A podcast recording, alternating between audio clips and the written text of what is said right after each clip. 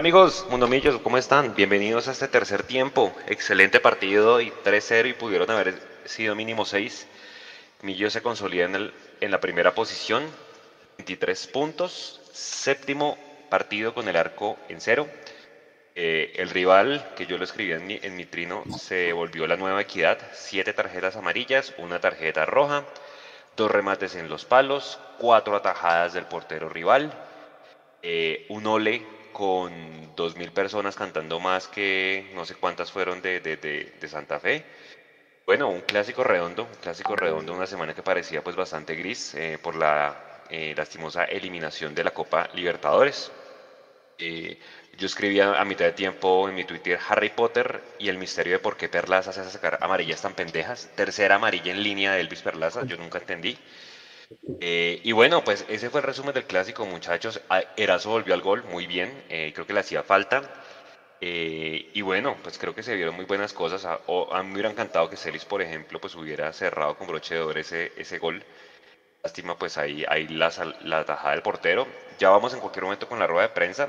ojalá, no, ojalá nos dejen preguntar hoy preguntas muy puntuales. Eh, si ustedes se fijan, los dos, dos, de los tres goles de hoy llegan tras remate de tiro de esquina. Se ve que el equipo está trabajando esas acciones a balón parado. E inclusive el gol contra el Tuluá, tras la chilena de Pereira, también llegó por esta vía.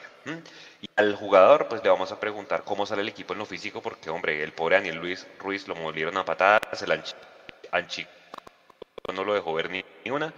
Eh, y muchos jugadores salieron bastante golpeados. Entonces, en el tema físico, más allá de que va a ser semana larga, va a ser importante eh, ver cómo sale.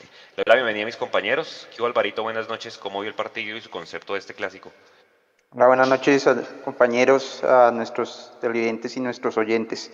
Eh, no, pues un partido que necesitábamos, creo que era importante un juego no solo ganar, sino eh, mostrar que, que, que se, podíamos seguir como por esa senda de, de mostrar esas cualidades futbolísticas que nos habían puesto arriba ante un rival que eh, si bien eh, no estaba tan alto en la tabla, eh, pues era un clásico y aparte después no, no olvidemos que este equipo le ganó a Junior también acá y, y había tenido de pronto algún, algún resultado interesante. Entonces yo creo que, que, era un partido que necesitábamos y, y se estaba, siento que hoy se vieron algunas variantes, algunas herramientas que, que, muchos habían pedido antes. Creo que las, los balones a, los, los las jugadas a balón parado que muchas veces criticamos eh, hoy, y no solamente en los goles, entiendo que hubo un, tiro libre que también, un par, y un tiro de esquina que también se, se, jugaron eh, muy bien y eh, se generaron también disparos de larga distancia que también nos estaban teniendo en cuenta.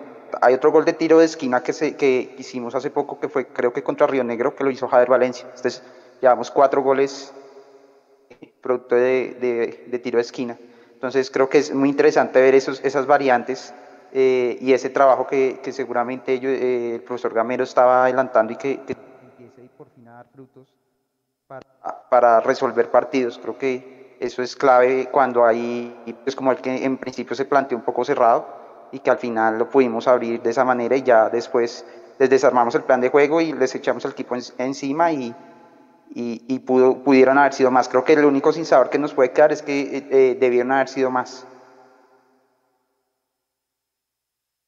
Viejo Jason, ¿cómo está? Buenas noches. Usted que comentó el partido, ¿cómo lo, vio? Un partido redondo, por ahí estamos hablando en interno que ya pueden sacar la primera cuenta de cobro de lo que hablábamos el jueves.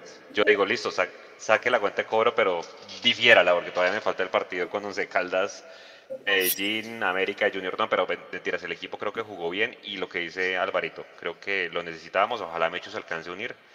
Creo que lo que hablábamos de que no se metía la pelota, creo que la metimos, pudieron haber sido dos goles más por lo menos. Pero bueno, Jason, su concepto. Don Juanse, buenas noches. Alvarito, buenas noches a Sergio ahí en la producción y obviamente a Andrés los otros compañeros. Yo no sé qué es peor, Juanse. Si las siete tarjetas amarillas de Santa Fe y la expulsión de Anchico o esa, esa, abertura de paraguas que usted acaba de meter aquí en vivo respecto al cobro de goles que podemos tener. No, la verdad que a uno era que muy tranquilo Alvarito, ríase Alvarito que nos podemos reír hoy, porque creo que Millonarios lo hizo de muy buena manera hoy en el Capín. Nos deja muy felices, muy tranquilos, la verdad, en, en momentos eh, difíciles, como las noticias que llegaron ayer desde México. Yo sé que para muchos es una exageración, pero lo que se vio ayer desde México realmente terminó golpeando y nos terminó cuestionando a muchos, a menos a mí, respecto a lo que realmente es el, eh, la figura del fútbol y a lo que se debe realmente el fútbol. Eh, y hoy yo creo que Millonarios nos ayudó un poco a pasar ese trago amargo de todas esas imágenes feas que vimos desde México, algo que queremos que no vuelva a suceder ni allá, ni acá, ni en ningún estadio del mundo. Y dicho esto, yo creo que hoy Millonarios eh, nos dio una gran tarde-noche, nos dio un gran partido de fútbol, tres goles frente al eterno rival o frente al eterno, sí, frente al rival de patio, el eterno rival para muchos. 119 clásicos a favor, que creo que demuestran una paternidad grande por parte de Millonarios en este clásico. Gol de Larry Vázquez al minuto 39, gol de Lazo que volvió al gol eh, al minuto 46, anotó su tercer gol con Millonarios en este semestre y volvió a anotar Edgar Guerra al minuto 74. Yo creo que fue contundente de pe a pa la victoria de Millonarios. Se le criticaba mucho a Millonarios que en los partidos clásicos o los partidos importantes arrugaba. Pues hoy Millonarios demostró que no arruga en, en muchas situaciones, simplemente cuando no hay la materia prima y cuando los directivos no respaldan pueden haber resultados como los del martes pasado pero Millonarios creo que entiende bien la dinámica del fútbol colombiano, va a ser líder eh, por lo menos durante 15 días. Creo que estas dos semanas de trabajo que va a tener Gamero va a ser importantísimas para eh, poder seguir estructurando el remate del campeonato. Me dejo muy tranquilo, la verdad, muy contento, muy feliz, pero sobre todo muy reconfortado la victoria de Millonarios esta noche. Es que eh, ya quedamos en teoría siete puntos, muchachos, con poco o con la mitad literal de, puntos todavía por hacer. Yo creo que es importantísimo pero no bajemos eh, la guardia más allá de que pueda haber la posibilidad, Alvarito, de entrar de pronto en una curva ascendente como es normal. Eh, yo esperaría que no, que literalmente cabalguemos el torneo para hacer la mayor cantidad de puntos. O sea, creo que esto tiene que seguir. De pronto ya cuando se llega a los 30 empezar a, mover. Yo creo que Millonarios pues puede empezar a darle un respiro pues a los, a los jugadores recordemos muchachos que de hoy en 15 jugamos, dentro de hoy en 8 no hay, no hay partidos por elecciones. Eh, ojo, elijan bien por quién van a votar, hay paréntesis, eh, más allá que no sean todavía las presidenciales, pues también son, son eh, elecciones importantes. Y bueno, hombre, yo creo que, que, Millonarios va a tener mucho para trabajar, mucho por recuperar de pronto muchas sobrecargas que venían con todos esos jugadores que venían actuando domingo, miércoles, domingo. Entonces, pues muchachos, estamos a 7 puntos del número mágico. Eh, creo que por lejos en este momento el equipo literal que mejor juega, obviamente lo que hablábamos el jueves, pues no solamente con jugar bien, sino empezar a lograr cosas. Yo personalmente quiero que el equipo sea campeón eh, este primer semestre y ojalá, ojalá se nos dé la alegría a todos por muchas cosas. Yo les decía a todos ustedes pues que no se nos haga raro que sea hacia junio, como eso es un año atípico en el que muchas competencias terminan en noviembre, pues no va a ser raro que, empiecen los jugadores a, empezar a sonar para ir a otros equipos, ¿sí? sobre todo jugadores hechos en la cantera, caso Ginás, caso Román que, oh sorpresa, no, estuvo hoy, ya vamos a hablar qué pasó ahí, qué creen cada uno que pasó. Pero hombre, yo creo que, en general muy bueno el balance del equipo, muchachos. Creo que Álvaro Montero sacó una o dos pelotas, yo vi una en el segundo tiempo, creo que le saca Morelo y la del primer tiempo que le saca Mier, de resto muy bien en el juego aéreo con arquero definitivamente es un partido distinto y es otra la seguridad que uno tiene. Entonces, pues muchachos, yo creo que en líneas generales muy bien. Quiero comenzar por, por, por el tema físico. Acuérdese de Alvarito que hablábamos eh, que iba a ser un partido muy, muy físico, pero hombre, qué cantidad de pata la que dio este equipo. Yo nunca había visto un Santa Fe, si bien Santa Fe no juega más, muy vistoso, yo nunca lo había visto dar tanta, tanta pata. ¿Cómo lo vio? Sí, no, fue, fue ahí sí como, como se dice en el largo fue tren de pata de, Santa Fe. Creo que lo llevamos a eso, lo llevamos a eso por, por la forma en que, en que se encaró el partido. Creo que eh, la alineación inicial, eh, que es la que estamos normalmente usando cuando, cuando, cuando tenemos estos equipos que a veces se, se, encierran un poco atrás, que es eh, Ruiz, Maca y Sosa, que, lo que llamamos los tres jugones, pues invitan a eso, ¿no? Ellos tocan el balón, la pisan, eh, triangulan, eh, buscan espacios y, es una clara invitación cuando, cuando un equipo como Santa Fe se ve eh, incapaz de contener, pues nada, tienen que recurrir a eso. increíblemente creo que la patada más, más, más dura de todo el partido la dimos nosotros, la dio Erazo a Daniel Ruiz. Qué patadón tan bravo le metió en esa jugada. Eh, pero sí, no, definitivamente, eh, inclusive, por ejemplo, Celis, eh, cero, está, yo creo que es más como el estilo de él, sin embargo, sí, sí está cortando el Revisa ahí el tema del audio. Le mande, la mande, la mande, la Sergiño. De aferrarnos a ese estilo de juego que, que el profe le ha impregnado a este equipo. Eh, es un proceso que ya viene de, de, de hace algún tiempo y, y, la mayoría de los jugadores lo, lo han entendido, lo han asimilado y lo han aceptado de la mejor manera. Pienso que ese es el punto fuerte de nosotros, más allá de, de cualquier eh, resultado individual, si es la perspectiva de ustedes.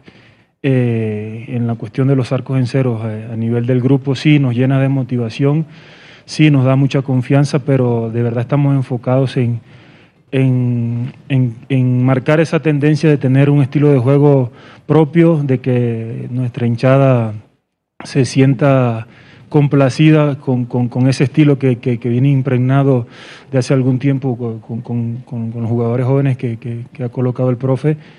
Entonces, nada, a nivel personal yo destaco siempre la parte del grupo porque eh, tienen una solidez defensiva importante, no solo porque yo llegué a sumar o, aportar mi, mi, capacidad, sino por ese trabajo que ya se viene haciendo. Eh, eh, Millonarios es un equipo que, que, muy pocas situaciones le generan, porque siempre está en posesión de pelota, siempre está con, con esa intención de jugar en el campo del rival, entonces son muy pocas esas situaciones que se presentan y si hay que resaltar es ese, ese trabajo que, que le ha impregnado el profe, obviamente pues nosotros somos los que colocamos nuestra capacidad y, y disposición allá adentro, pero, pero aquí estamos un grupo para sumar todos y, y ir para el mismo objetivo que que en su momento se, escapó, pero eh, la tenemos clara y, vamos a, conquistar ese gran objetivo, ese gran logro este semestre, si Dios quiere, con nuestro estilo propio, con nuestras capacidades y con nuestros argumentos. Profesor Alberto Gamero, buenas noches. Chemas Escandón de Caracol Radio. Cruyff decía que lo más eh, difícil del fútbol era, era, hacerlo fácil y por momentos hoy Millonarios se, se vio jugando fácil. ¿Qué destaca usted de ese funcionamiento del equipo y cuál cree que fue el punto de inflexión para ganar tan sólido el clásico ante Santa Fe? Gracias, buenas noches, profe. Chema, buenas noches, qué alegre verte por aquí. Eh, yo pienso que entendimos lo que, lo que, lo que queríamos, visualizamos lo que, lo que habíamos analizado de Santa Fe. Y, se entendió a la perfección. No de pronto, no, no, no fue con Millonario, de pronto se, se, vio fácil. Simplemente que hicimos cosas que habíamos visto en los videos y, nos salieron bien. El caso, por ejemplo, de la pelota quieta. Teníamos una deuda o tenemos deuda todavía con esta pelota quieta, que tenemos que hacer gol de pelota quieta. Y segundo, que teníamos una, una, una, una expectativa de que eh, hoy éramos visitantes y el desespero tenía que ser de Santa Fe, pero como dice Álvaro, nosotros, nosotros siempre planificamos los partidos no para mirar qué me hace el rival, sino para proponer nosotros, para ser un equipo muy propositivo y entendimos de que de que teníamos que, que, circularle bien el balón, teníamos que hacer muy buena posesión de balón, que teníamos que tener tranquilidad a la hora de, de, tener el inicio de juego, pero hacerlos así que así con todo que nos, que nos hacían presión alta. Pero, pero el grupo entendió que, que este millonario es de, mucha posesión, de mucha posesión, de, de, atacar los costados por momento. Hoy, si se dieron cuenta, hoy prácticamente yo le decía a ellos, tres días pueden jugar, hoy jugaron lo que pasa es que si esos tres días tienen ese sacrificio, cuando no tengan el balón, de venir a marcar, pueden jugar cuatro, cinco, seis. Yo les decía a ellos. Y hoy lo hicieron, hoy lo hicieron, porque enfrentamos eh, a un Santa Fe que salía Mosquera, salía Herrera, y siempre lo tapaba Silva o, Ruiz, o Ruiz y, y, Sosa. Entonces, cumplieron a cabalidad lo que era. Pero me parece que el partido me gustó más cuando el equipo trató de, de, de, de, mantener esa posesión de balón, esa circulación de balón, tener la tranquilidad para atacar. Eso, eso fue lo que más me gustó del equipo. Álvaro Sarabello de la Norte. Van 11 años desde que entrenaste con tus primeros guantes. Hoy salir eh, figura en clásico, bajarla de pechito. ¿Cuál ha sido el secreto para hasta llegar hasta acá y lo que viene, por supuesto? Uf, el secreto, puedo decir que es mucho trabajo, ¿viste? Eh, digamos, esto es una posición donde eh, día tras día tienes que medir tus capacidades, tienes que revalidar eso que tú hiciste un partido anterior, hacerlo en el próximo y, y de eso se trata, digamos, eh, como lo digo, tenemos un gran grupo, estamos trabajando con bastante fluidez Eh, sabemos las capacidades que tenemos y la convicción con la que eh, afrontamos los, partidos. Entonces, sí, mi primer clásico, eh, contento por, las sensaciones, por el marcador, por el grupo que tenemos, pero más aún por, por ese objetivo claro que todos nos hemos marcado esta temporada. Pienso que todos los partidos los estamos viviendo de esa manera para darle alegría a, la hinchada, para la satisfacción para nuestras familias y, en lo personal es algo, eh, un, objetivo, una meta, un propósito, no sé cómo lo quieran llamar, llegar y, intentar armar mi historia de la mejor manera, acompañado obviamente, como lo digo, del grupo. Profesor Gamero, buenas noches. Mauricio Gordillo de los Millonarios.net. Profe, felicitaciones por el, por el clásico.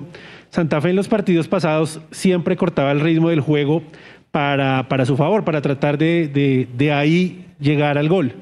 ¿Qué planificó para que eso no sucediera en este partido, para que hubiera un poco más de ritmo?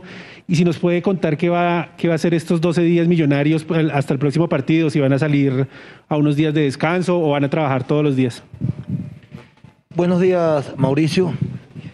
Mm, yo pienso que nosotros traemos ese partido que, estás hablando tú, fue el partido pasado, y yo se los dije a ellos. Ese partido mm, no jugamos bien nosotros, no jugó bien Santa Fe, hubo muchas muchas trabas en la mitad de la cancha y, no había, no había esa, esa, circulación de balón. Pero me parece que hoy, hoy entendimos, entendimos que, que, por la mitad era muy, muy difícil, con esa línea de tres que ellos tienen por la mitad, con un volante 10 que estaba ahí, que era, que era Mieres y indudablemente los, dos los dos que estaban en punta. Y, era muy difícil por la mitad. Había que darle mucho tránsito por los costados, mucho tránsito por los costados. Y por momentos eh, invertimos los, los, perfiles de los, de los extremos para que cogieran hacia adentro, porque no, no, no era necesario ir hacia afuera a tirar centro.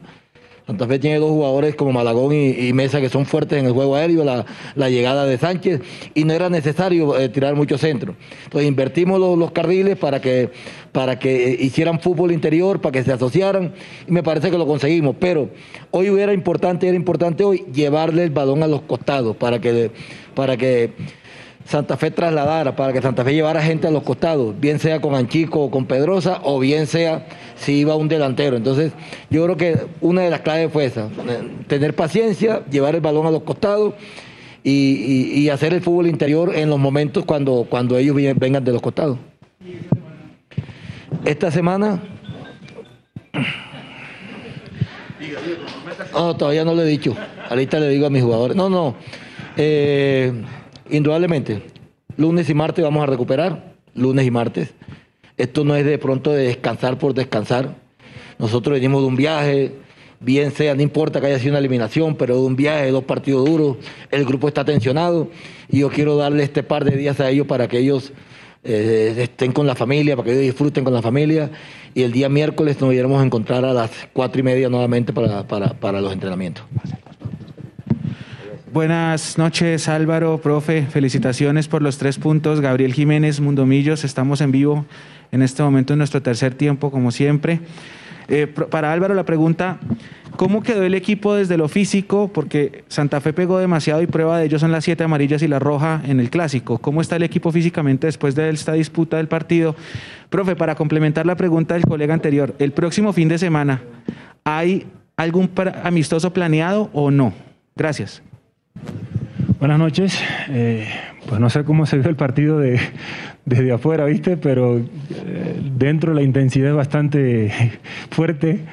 Eh, te puedo decir que, pues ningún equipo es fácil, por, por, llamarlo así, porque hoy encontramos un Santa Fe muy bien parado. Con, con, un bloque defensivo muy bien estructurado que, que por momentos nos complicó. Pero va, la competitividad está, eh, está dicha en el fútbol. Eh, este equipo siempre, como lo, he reiterado en las otras preguntas, eh, busca jugar bien, busca tener esa posesión y desde ahí iniciar el desgaste del rival. nada, pienso que esa es una de las grandes cualidades que nosotros tenemos y, y con eso contrarrestamos como todas esas capacidades que tú marcas del rival. Pero ah, indudablemente, pues físicamente es duro afrontar un partido 90 minutos y más que, si no estoy mal, profe, del, del 100% de los jugadores ha dado una o dos variantes en lo que hemos jugado todo el torneo. Entonces ya una sumatoria de, partidos importantes y jugando cada tres días el desgaste eh, se va sintiendo. Eh, y de paso, por eso le agradecemos la, el descanso yo. pero, pero nada, eh, eso hace parte, como lo digo, el grupo asimila bien todo este tipo de situaciones cuando tenemos un rival físicamente podríamos decir, superior en, condición de, esa fortaleza individual que pueden tener, pues intentamos con, nuestra capacidad individual y colectiva de, tenencia de pelota contrarrestar eso. Buenas noches también para ti. Yo, yo, yo, yo quiero que entendamos una cosa, ¿no? Que eh, cualquiera dice, uy, hasta el, hasta el miércoles eh, eh, van a descansar. No, no. nosotros siempre entendemos. Hoy los jugadores llegan a las 10, a 10, 10 y media a su casa y el día de mañana no es la recuperación. La recuperación es el martes. Mañana ellos no van a recuperar, no pueden recuperar. Tienen el cansancio todavía. La recuperación viene siendo el martes. Entonces, por eso partimos de ese, par de días para que, para que el día miércoles lleguen ya, como dice uno, ya no hay recuperación, ya vienen recuperados a, nuestro entrenamiento. Y la idea no es, no es hacer la práctica de fútbol que nosotros, que, que normalmente se hace. Este equipo tiene, como dice Álvaro, hemos jugado 12 partidos en menos de mes y medio, creo yo, mes 20 días. 12 partidos. Pero sí nos va a hacer falta, primero, para poner a tono y a punto unos jugadores que todavía faltan estar eh, meterse en el, en el entorno de lo que nosotros queremos, fortalecer cositas y movimientos que tenemos que mejorar. Como siempre le digo a ellos, no, hoy porque ganamos no quiere decir que no cometimos errores, hoy cometimos errores un par de errores que una bola que sacó Álvaro de, un, de, un, de, un, de, una media distancia de Mier y un par de descolgadas por en, mitad en, la mitad de la cancha que, nos filtraron y, nos habían podido anotar ahí. Entonces, hoy cometimos errores. Entonces, desde el día jueves, comenzar a visualizar, a visualizar, a llenar a los jugadores que están allá que, no tienen, no han tenido ritmo, tanto ritmo de competencia, pero sí darle mucho trabajo, muchos ejercicios para que si lo vamos a necesitar, pues estén a punto. Vamos a terminar con la última pregunta. Muchas gracias. Eh, buenas noches para todos. Víctor Urbano de Ovación Radio Colombia. Profesor Gamero, eh, ¿qué destaca usted de esos jugadores tras este triunfo conseguido, tres goles por cero, en condición de, visitante acá en el Campín y cómo cambiaron la mentalidad durante todo el partido? Gracias. Buenas noches para ti. Eh, ¿Qué destaco? La, valentía de ellos. Este equipo es valiente. Este equipo es valiente. Este equipo, ustedes se dan cuenta que vamos ganando 2 a 0 y sigue haciendo presión alta. Este equipo es valiente para poner la mitad. A mí, hoy hubo dos o tres balones que nos filtraron. Pero eso nosotros nos va a pasar en muchos partidos. ¿Por qué? Porque la mentalidad de nosotros es que nosotros vamos ponemos el equipo en la mitad de la cancha. Y queremos jugar la mayor parte del partido en la mitad de la cancha indudablemente que el rival también trabaja para mirar cuáles son de pronto falencias de nosotros. Yo no llamo falencia, es la, la, idea y el modelo que nosotros tenemos, tener el equipo en campo contrario. No es fácil tener un equipo en campo contrario de tanto tiempo y nosotros lo tenemos. Y vamos a tener equipos o partidos, perdón, donde los rivales nos van a hacer daño con esas filtraciones de balones, con esa descolgada por, por, por, por, por los costados. Eso, nos pasó en la Copa en la Copa Libertadores. Aquí nos hicieron un gol de dos contragolpes. Allá también nos hicieron un gol de contragolpe. Entonces, eso tenemos que mejorarlo. Por eso digo que cometemos errores. Pero indudablemente que este es un... Este, yo destaco la valentía de los jugadores, el deseo de, querer estar en el primer puesto. Yo los vi a ellos cuando iban para, el campo y para la cancha decir que, que, vamos a defender ese primer puesto, queremos estar en el primer puesto y hoy lo están. Entonces, eh, eh, rescato de ellos eso, rescato la seriedad que pusieron para jugar el partido, seriedad y también rescato los tres puntos que se ganaron ante un gran rival como Santa Fe. Gracias, profesor. Gracias, Álvaro. Muchas gracias a todos. Buenas noches.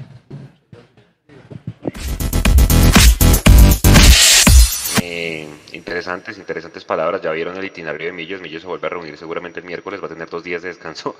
Yo espero personalmente que el señor Elvis pueda descansar, pueda dormir, ya que fue papá. De pronto está, usted sabe, las revoluciones altas, el nivel bajo, el, el niño, etcétera, etcétera, etcétera. Entonces, y arranco por ese tema, Jason. Elvis Perlaza, tercera, amarilla en línea, amarilla totalmente boba.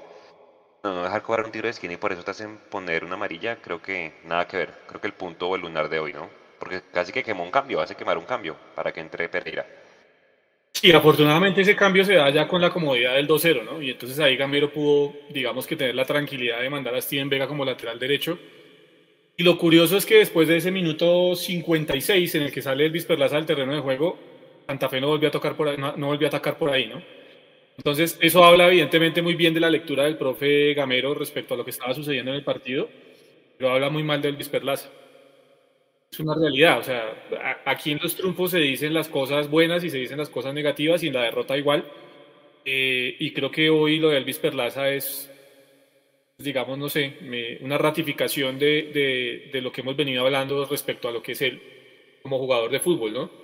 Entonces, eh, a mí sí me sorprendió muchísimo que Santa Fe durante 56 minutos, en eh, lo poco que pudo atacar, trató de hacer por la banda de Elvis Perlaza y luego que se va Elvis Perlaza del terreno de juego y va Steven Vega a esa posición, se les olvidó completamente que existía esa banda. Porque simplemente la sola presencia de Steven Vega y el solo orden que Steven Vega le da a la defensa de Millonarios se evitaron que eso sucediera, ¿no? Entonces, son dos lecturas muy diferentes. Lo de Elvis Perlaza, sí, estoy de acuerdo con usted, tiene que revisar muchas cosas eh, o al menos a mi modo de ver, mm, como jugador. No, vuelvo al tema, esto solo simplemente respecto a lo que es el funcionamiento del terreno de juego, lo que nos parece a nosotros dentro del funcionamiento del terreno de juego, y nada más. Lo personal, pues obviamente ya es otro tema, pero sí, futbolísticamente creo que le falta mucho para poder engranar en este equipo. Barito, su teoría del tema Román, ¿será que recayó? ¿Será que el tobillo? ¿Será que lesión administrativa? ¿Qué puede estar pasando con el tema Román que de un momento a otro salió de la convocatoria, al igual que el tema de Caballo Márquez? Decisión técnica el tema de Márquez y Román, ¿qué cree que pasó? En el, caso de Román, yo creo que, pues, eh, digamos que todas las, las, teorías que se puedan tener al respecto pueden tener algo de, de verdad. Pero la mía particularmente es que él viene tocado desde, como nos dijo Gamero, desde que estaba en la selección. Eh, él ha venido jugando infiltrado, lo dijo el propio Gamero, eh, antes de los partidos de Copa Libertadores. Eh, siento que jugó infiltrado los partidos de Copa Libertadores porque creo que, que, no se los quería perder ni tampoco Gamero quería jugar sin él. Y yo creo que ya, digamos, al, al, al terminar nuestra participación internacional, el eh, pues decidió de pronto o decidieron no arriesgar, eh, terminar de recuperar bien, jugar infiltrado generalmente no solo es un riesgo en el corto plazo, sino en el largo plazo reduce la, la, la, vida deportiva de los jugadores. Entonces yo creo que ya, eh, si bien este partido era muy importante para la hinchada, para la historia, para el equipo en, en, cuanto a puntos, creo que se podía dar el riesgo de, de no jugar con él y de dejarlo recuperar. Espero que sea eso, que se recupere, que dentro de 15 días ya, ya esté disponible para el técnico y pues que, que, que si, si, ha de terminar sus ciclos millonarios eh, en junio, que lo haga jugando y que lo haga siendo campeón. Entonces, yo creo que, que independientemente de que no renueve, pues creo que lleva jugando eh, todo este semestre y no, no vería por qué lo van a parar ahora justamente. Si no lo pararon ya antes, cuando, se, cuando ya eh, ha habido eh, conversaciones con su representante y, no, y no, no han surgido efectos, no han surtido efectos, creo que no, no, no, no, no, veo, no vería claro que lo paren por otra cosa. Ah, bueno, y lo de lo del caballo, pues siento, pues eh, definitivamente es un tema ya técnico, definitivamente yo creo que es un jugador que creo que ha metido lo que ha tenido, las ganas, el esfuerzo, pero definitivamente no, no, ha logrado, no ha logrado mostrar mayor cosa. Y pues es una lástima para él y para nosotros. Entonces, esperar que, que por el bien de él y de nosotros en esto que queda de torneo pueda sacar algo más eh, y pueda, pueda meterse un poquito más en el equipo, porque, eh, por ejemplo, Jader no sabemos si va a ser grave o no la lesión, entonces si por alguna razón Jader queda por fuera, entraría él ahí, ¿no? lo bueno es que hay, semana larga, ¿no? Ellos eh, vuelve a jugar de este viernes en 8 frente al Once Caldas, entonces los que van a ir al concierto como el mono rubiano amigo de esta casa que van a ir a Morat, pues felices por ellos, los que vamos al Jamming Festival también podemos ir tranquilos y bueno, fin de semana largo para los que tienen planes ahí, luego viene el juego con Medellín, juego bravísimo en el Atanasio y vuelve a arrancar digamos el, cronograma normal.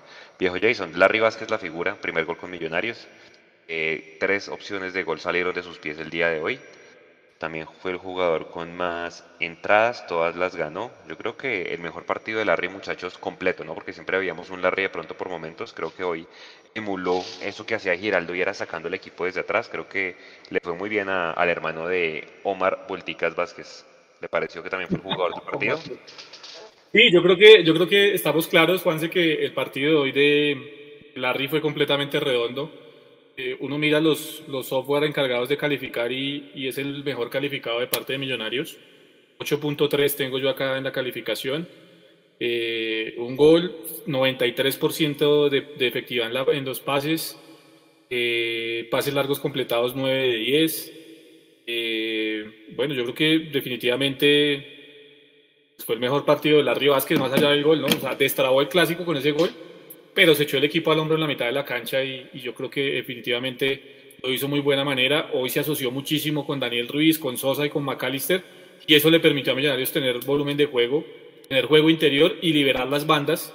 A partir de liberar las bandas vinieron las jugadas de pelota quieta de los tiros de esquina, en donde Millonarios evidentemente hoy hizo muy bien la tarea y, sacó a flote este partido. Lo de Larry Vázquez yo creo que es la confirmación a que el tema también es de estados de ánimo, ¿no? Eh, y, cuando, digamos, él se ve conectado realmente o cuando tiene que afrontar este tipo de partidos, eh, saca su casta y saca lo, que le puede brindar a Millonarios, siendo, pues para los que siempre hacen la comparación, siendo muy diferente al jugador que se fue de Millonarios para Junior, del cual no voy a referirme con el nombre, pero sí, sí siento que evidentemente eh, le aporta mucho más seguridad al equipo en, en, la parte de atrás. Al punto Juanse, vuelvo yo a este tema, tenemos de los 10 partidos creo que son 8 sin, sin recibir gol. Y yo creo que eso habla muy bien de todo el aporte que también da Larry Vázquez en defensa. Barito, eh, hablábamos por interno. Curiosamente Santa Fe siempre históricamente tuvo pelota quieta como una fortaleza, ¿no? Es en su ADN, ¿no? Creo que ganó varios títulos así. Y hoy Millonarios le aplica dos veces esa, esa fórmula, ¿no? El tema de la pelota detenida. Creo que dos corners y bueno, muy bien ahí los delanteros. Brazo y en el anterior caso, pues Vázquez para capturar el rebote, ¿no? Sí, sí, eh, creo que era una tarea pendiente de, Gamero, mostrarnos un poco más de trabajo ahí. No sé si puede ser que lo hayan trabajado y no se le estaba dando o no lo estaban trabajando adecuadamente, pero eh, se nota que en, los últimos partidos eh, ha mejorado ese aspecto, inclusive en, tanto en defensivo como en ofensivo, porque en defensivo creo que ninguno de los goles que nos han hecho ha venido de pelota quieta. y en lo ofensivo pues es el cuarto gol eh, ya Jader había metido uno contra Río Negro y, el, de, el de Pereira con Cortuluá y los dos de hoy, entonces creo que, esa es una herramienta que, hay que hay que seguir trabajando porque eh, realmente puedes trabar partidos, ¿no? Eh, ahí, hago una acotación interesante, eh, ya que Jason hablaba del, software. No sé si ustedes han, ya han visto los videos que hay en, en MFC TV. No, no, no, ¿Ya, ya está al aire? Oiga, eso, es una buena, eso es una buena pregunta que nos han hecho por las redes, Alvarito, porque nos llegó el correo diciendo, usted por ser abonado tiene tres meses gratis, ¿cómo se activa eso? Uy, sinceramente no, no entiendo que enviaron, ah, con el número de cédula, entiendo que ahí en el, cuando uno se va a suscribir, creo que ahí uno puede, con el número de cédula lo, lo activa. Sinceramente no lo he hecho porque yo, yo eh, digamos, de pura fiebre lo compré apenas salió antes de que anunciaran el tema de los abonados, entonces no lo he podido probar. Pero yo ya tengo el acceso, le recomiendo a todos empezar a ver, son videos cortos, más o menos 5 minutos, 10 minutos. No, 5 minutos es como el más largo que he visto, pero son bastantes. Y hay uno muy, muy interesante sobre el analista de video de, de Millo, se me va ahorita el nombre. Eh, tienen un software que dice él que lo usan en Liverpool. Él, es, un, es, un, es un, una persona de 28 años, de comunicador social, eh, que, que, viene trabajando mucho el tema de, de, de, táctica y de, análisis de video. y él dice que están implementando un software que se usa en Inglaterra, en el Leeds, en el Liverpool y en, en algunos equipos de España, donde tienen básicamente una cámara en, arriba eh, capturando digamos, los movimientos de los jugadores eh, y se dedican a encontrar patrones y, y encontrar, digamos, datos y, e inclusive lo hacen en, digamos, él dice que hay un análisis prepartido eh, durante el partido y post partido. Durante el partido inclusive hacen el análisis y faltando cinco minutos para que se acabe el primer tiempo, bajan hasta el camerino y le entregan esa información al cuerpo técnico. Me parece muy interesante ese trabajo, me parece, me parece, pues no sé, digamos, eh, evaluar la incidencia o no sobre, sobre, sobre el resultado final, pues es algo difícil, pero creo que eso hace parte de las herramientas que pedíamos y que decíamos que nos hacen falta, pues eh, lo que dice Jason, aquí decimos lo bueno y lo malo, eh, si bien seguramente nos hacen falta muchísimas otras herramientas, creo que, que esa es, me parece muy bien, muy destacable que, que entremos, digamos, en esa onda de, de, de, usar la data también para mejorar el rendimiento y seguramente esa data partió el tema de, de los tiros de, de, esquina que estábamos desaprovechando eh, y, y, pues están viendo los resultados, ¿no? Ahora, perdón, Juanse, ahora, eso no es data, perdón, Juanse, es data por únicamente datos y datos y datos, ¿no? Esto es una data aplicada a la realidad del partido y a, y a situaciones específicas del juego. Esto no es únicamente decir, hemos cobrado 126 tiros de esquina como el Manchester United y no hemos hecho un gol de tiro de esquina, no, esto es aplicarlo realmente a las situaciones de juego y a cómo se puede mejorar esa situación y yo creo que eso lo hemos visto. Ustedes miran el primer gol de Millonarios hoy, la pantalla que hacen entre Vargas y, y Vega a los volantes de Santa Fe para que no puedan correr al segundo palo es importantísima y por ahí aparece solo Larry Vázquez para poderla meter. Entonces, es no solo el hecho de tener los datos, eh, las varito, porque los datos, pues hoy te los brindan muchos, muchos software, muchos factores externos al equipo, sino realmente tener esa conciencia de las características que seguramente conoce muy bien César de cada uno de los jugadores de Millonarios eh, y cómo aplicarlas desde los datos y desde lo que él puede analizar desde, desde la tribuna y desde eh, otras partes del, de, digamos, del juego que no se pueden hacer directamente desde el banco. César, se me olvida el nombre ahorita, César que es de Scouting Colombia, él también pues por fuera tiene su, su organización que se dedica a esto. Scouting Lab, ¿no? Sí, señor. Sí, él, él, cuenta inclusive ahí, qué pena la espoliada, muchachos, pero hay muchos otros videos que pueden ver, de, verdad recomendados. Creo que me llevé una buena sorpresa. De pronto esperaba videos un poco más largos, pero, pero bueno, creo que son sustanciosos y se conocen muchas cosas de, de, la interna. Eh, y el hombre inclusive está estaba tomando curso de entrenador en Escocia.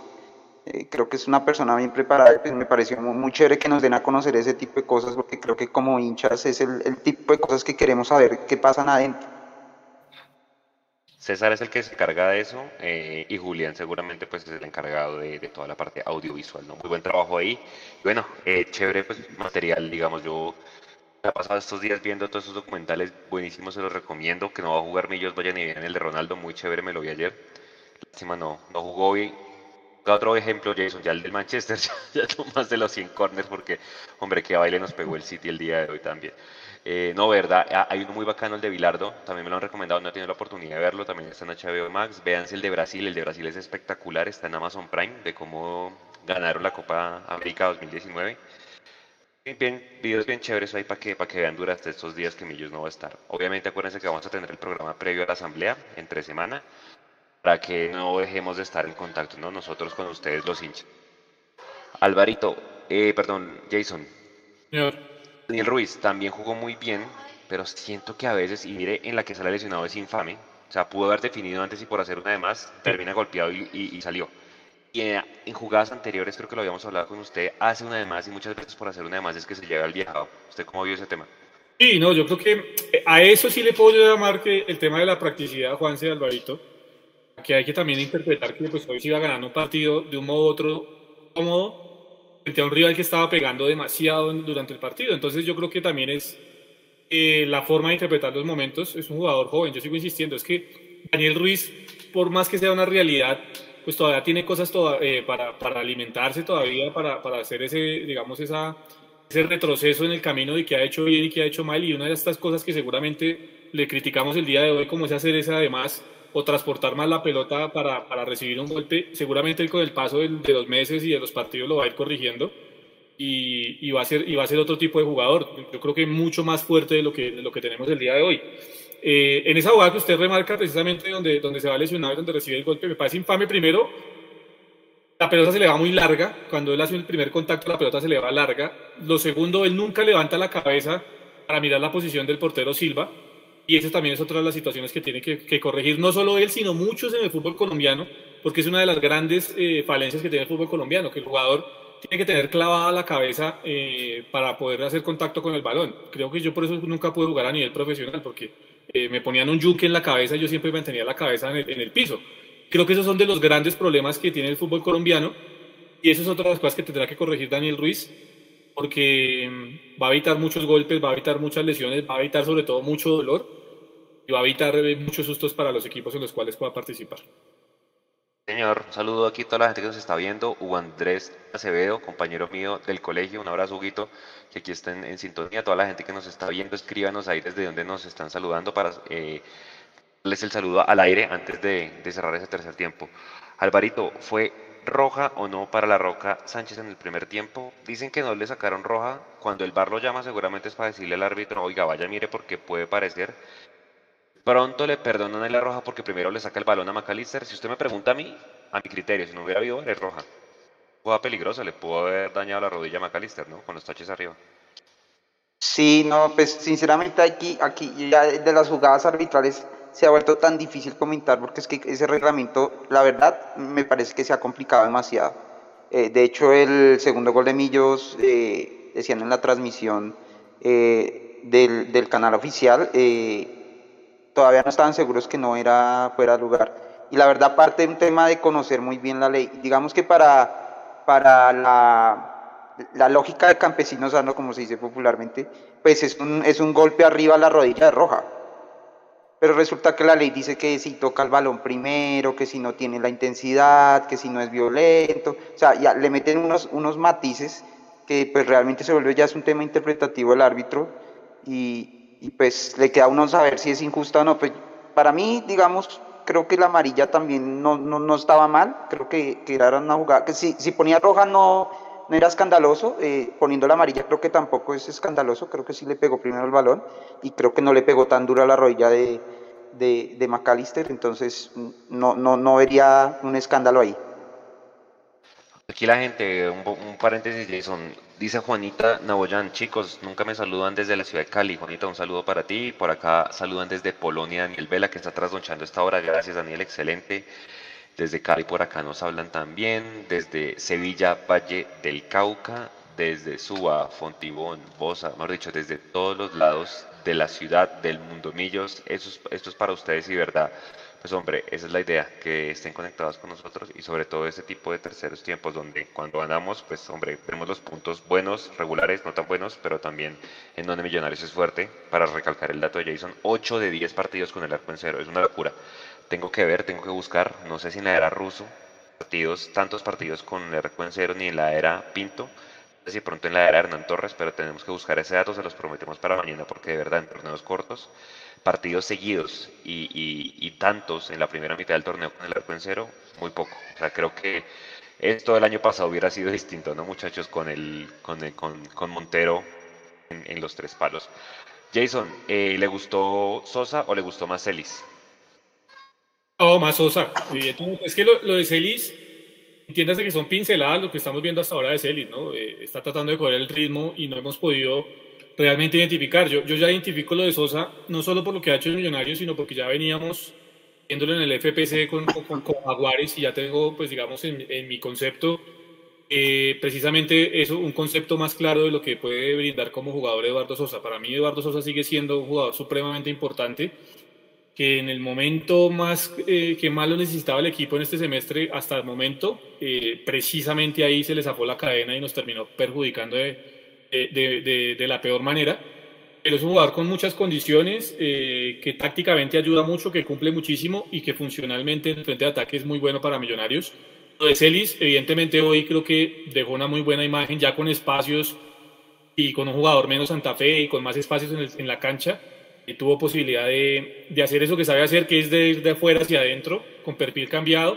Asistió a Edgar Guerra para el gol. Eh, en esa que baja de pecho y termina rematando de media volea lo que demuestra que tiene unas grandes condiciones técnicas, pero eh, hasta ahora se está poniendo a punto, ¿no? Yo creo que sí deja que, que tiene cosas buenas, muy interesantes, pero hay que irlo llevando con calma esa pelota antes de darle un saludo aquí a la gente, Alvarito, esa pelota que remata este argentino Santa Fe y se da el lujo de parar la Montero con el pecho, ¿sí la vieron? En el primer tiempo. tipo tira a bañarlo y, Montero le pone el pecho para bajar. No, una calidad, una clase impresionante. Vea, nos saludan desde Nopsa, Boyacá Azul, Oscar Álvarez. En Nopsa es donde, donde en Nopsa es donde está la planta de, de, cemento, es un pueblo hermoso para que vayan y lo visiten, es muy bonito este pueblo, de verdad la gente que va a Boyacá a hacer turismo se lo súper recomiendo. Dice Germán, desde Sevilla, Valle del Cauca, un saludo para él. Dice Jorge González desde Los Ángeles, California. Andrés Castro desde Buenos Aires, Argentina.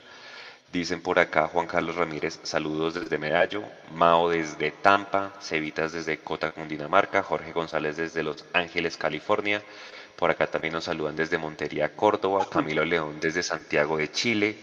Nos saludan también desde New Jersey, Bengerfield, dice David. Un saludo para él, Javier Puentes. Nos saludan también desde White Plains, New York, Uriel Maecha. Para todos, un saludo de verdad y pues gracias de estar conectados, sobre todo en donde está de madrugada esta hora, hombre. Pero cuando Millos gana, la gente se trasnocha desde donde sea. Luisa Rojas, gran, gran eh, televidente y seguidora de Mundo Millos desde Mosquera, Cundinamarca, desde Panamá, Books Reader, desde Medellín, David Castellanos. Toda la gente, de verdad, gracias pues por estar acá conectados. Alvarito, Edgar Guerra, ¿le gustó? Edgar Guerra, creo que entrando es mejor o no, creo que todos lo hemos visto. Ha marcado ya dos goles eh, este, este semestre y bueno, hombre, un, un jugador que acuérdese que inicio antes de arrancar quería irse, quería irse a Fortaleza y bueno, al final Alberto Gamero termina dejándolo y, bueno, se ve, se ve los frutos y sobre todo entrar a este jugador le da una mano muy importante al equipo. Sí, sí, sin duda creo que, que destacó, mm, creo que tenía un pecadillo grande en partidos anteriores, había tenido jugadas claras y había definido muy mal y esta vez definió perfecto. Eh, creo que, es un jugador muy aplicado en marca, eso me gusta de él. Eh, de hecho, creo que él lo ha hecho de lateral derecho también, lo hizo en, divisiones inferiores. Eh, entonces siente ese compromiso en marca y creo que en esa posición es bien importante y, poco a poco está mostrando que puede ser uno de esos revulsivos que yo siempre eh, menciono que son importantes tener desde la banca en esos partidos complicados o en esos partidos como hoy donde tocaba cerrarlo con otro gol sin duda que Santa Fe se había, se había ido adelante, había ido a al todo por el todo y, si nos hubiera metido un gol seguramente nos, nos, hubiéramos, nos hubiera puesto ahí un poquito nerviosos y creo que con ese gol eh, el partido terminó de cerrarse y, y, me, me, gustó mucho lo de él, lo de Celis. A mí Celis me, me ha encantado los dos partidos que ha jugado, creo que le da esa gambeta que a veces nos hace falta, esa gambeta no velocidad, sino una gambeta ni tampoco lenta, digamos una gambeta como Daniel que es un poquito más lenta, pero pero que genera, genera digamos, espacios para los pases, una gambeta larga como la de Gómez, sino es una gambeta intermedia que, que, a mí me, me, gusta mucho. Claro, eh, seguramente está adaptando, todavía no puede jugar partidos completos. Eh, estos 15 días seguramente le van a venir muy bien, pero creo que, es, hasta el momento es una contratación que, puede, que puede, puede demostrar muchísimo potencial.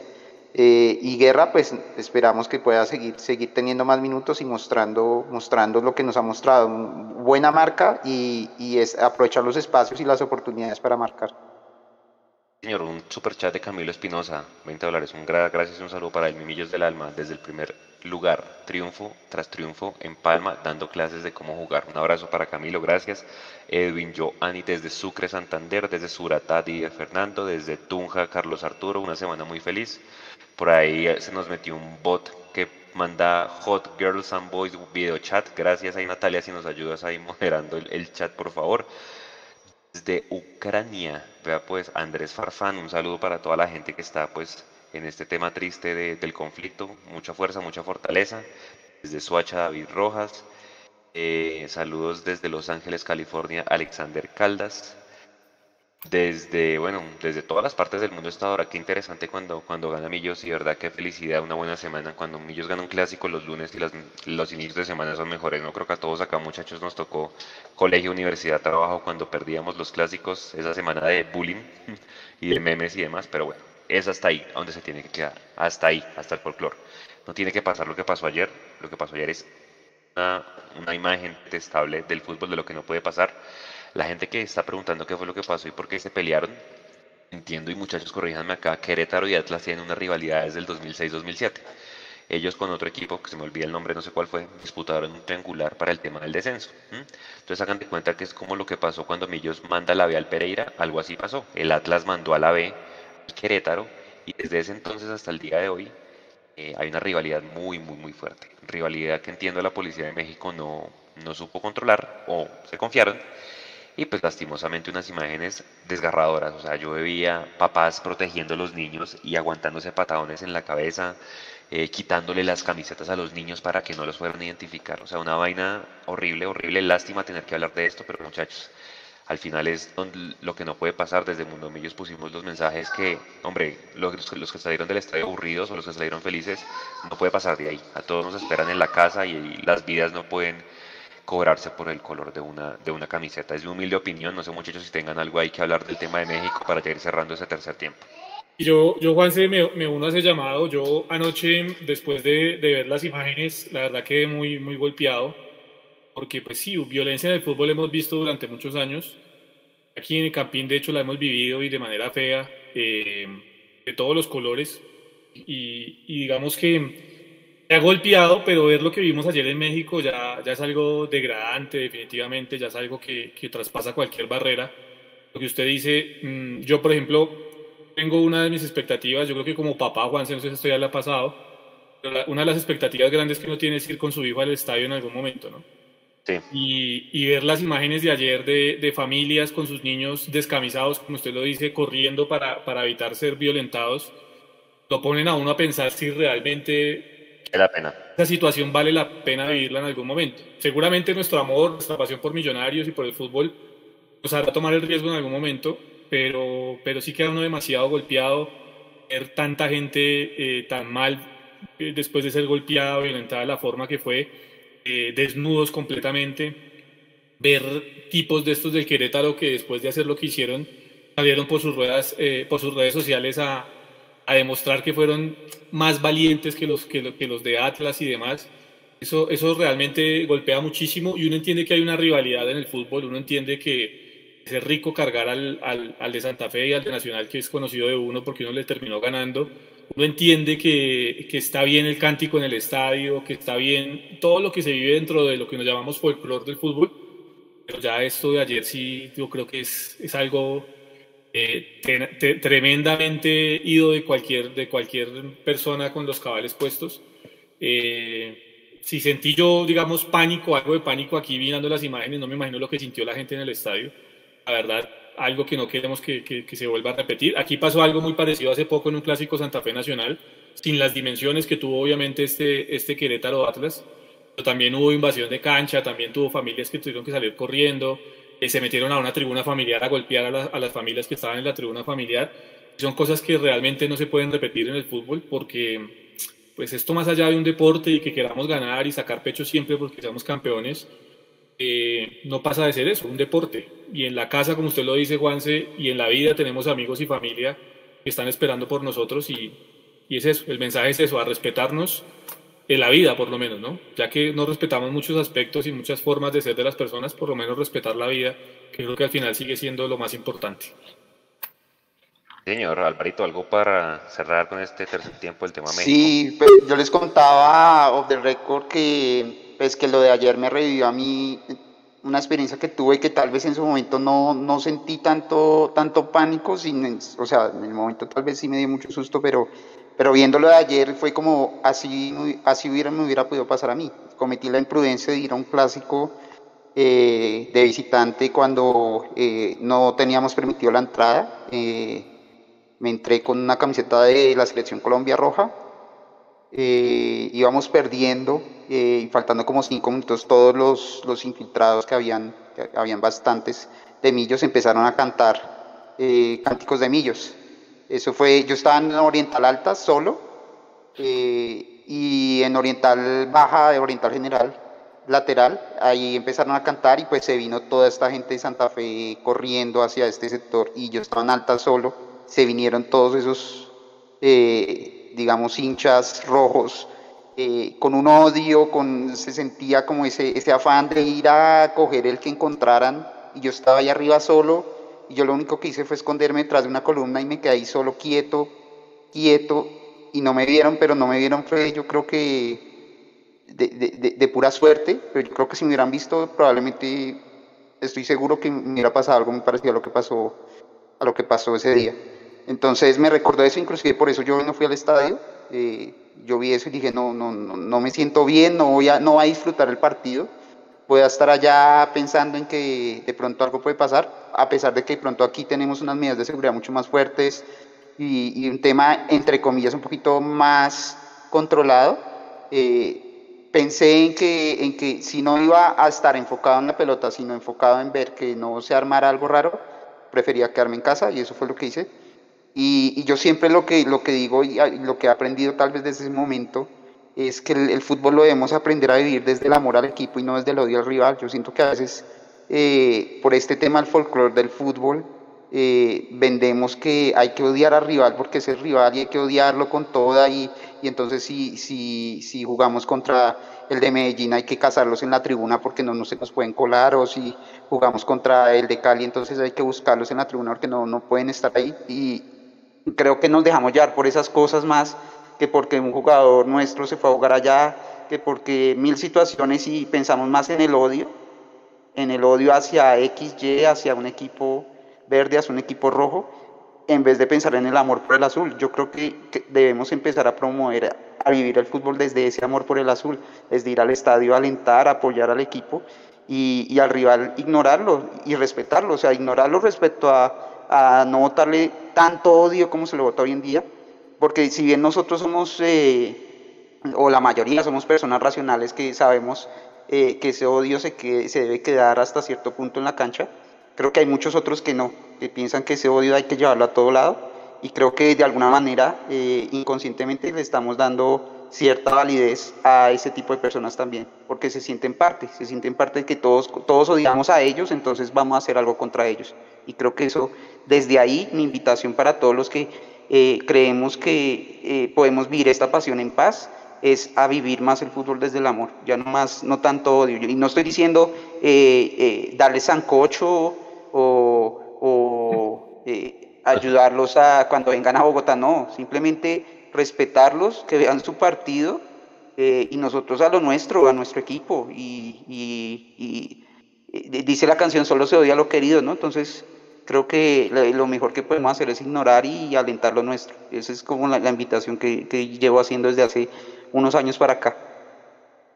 Señor, todo ojalá, ojalá que todo salga bien y bueno, que se tomen medidas, ¿no? Es lo importante, creo que hay suficientes pruebas de, de toda la gente en México que estuvo implicada en esto. Ahora, Juan, Hombre, aquí en... perdón, ahora, eh, eh, el llamado es claro, ¿no? No tenemos que esperar a que suceda una tragedia igual o parecida a la de México para que las autoridades encargadas del tema realmente tomen cartas sobre el asunto y empiecen a trabajar realmente con las barras y con los diferentes grupos para que este tema que no es solo en torno al fútbol, sino que es un tema más social por toda la violencia que ha habido en Latinoamérica y sobre todo Colombia, que también está inmersa en toda esta situación, eh, sea abordada de la manera que tiene que abordarse y se lleguen a soluciones. ¿no? no esperemos a que suceda algo parecido para salir como los presidentes de la Liga Mexicana a decir que van a tomar ahora sí medidas respecto a lo que sucedió. No, yo creo que es hora de que eh, la Federación Colombiana, Di Mayor y el gobierno de los diferentes municipios y el gobierno nacional de verdad se sienten, tomen conciencia después, si ven las imágenes y vieron lo que pasó ayer en México, y entiendan que hay que empezar a trabajar con todos estos jóvenes que están inmersos en el tema de las barras para evitar que estas situaciones se den en Colombia. Ojalá, ojalá, porque si no esperemos a que hayan vías de por medio para tomar decisiones. Tiene razón, Jason. Gente, muchas gracias, muchas gracias por haber estado en este tercer tiempo. Espérenos pues entre semana, eh, seguramente estaremos con ustedes pues de vuelta. No sé, muchachos, cuando vuelven a jugar las embajadoras, seguramente estamos por nuestras redes contándoles. Un partido también de infarto ayer, ganamos el último minuto, primera victoria para el profe Anzola y para las embajadoras en este 2022. Seguramente estaremos informando de eso, de todo el tema de divisiones menores. Seguramente puede que haya programación de divisiones menores el siguiente fin de semana, entonces también les estaremos contando. Millonarios Profesional, recuerden que vuelve a jugar hasta el viernes 18 eh, frente al Once Caldas, un partido bravísimo, un rival muy difícil bueno, semana larga para recomponer para que se recuperen todos los jugadores y sobre todo para que disfrutemos esta victoria en el clásico número 119. A todos muchas gracias, a todos los que nos van a ver en diferido igual y esperen todo el contenido mañana del postpartido. Un abrazo y cuídense mucho, buena semana para todos, chao.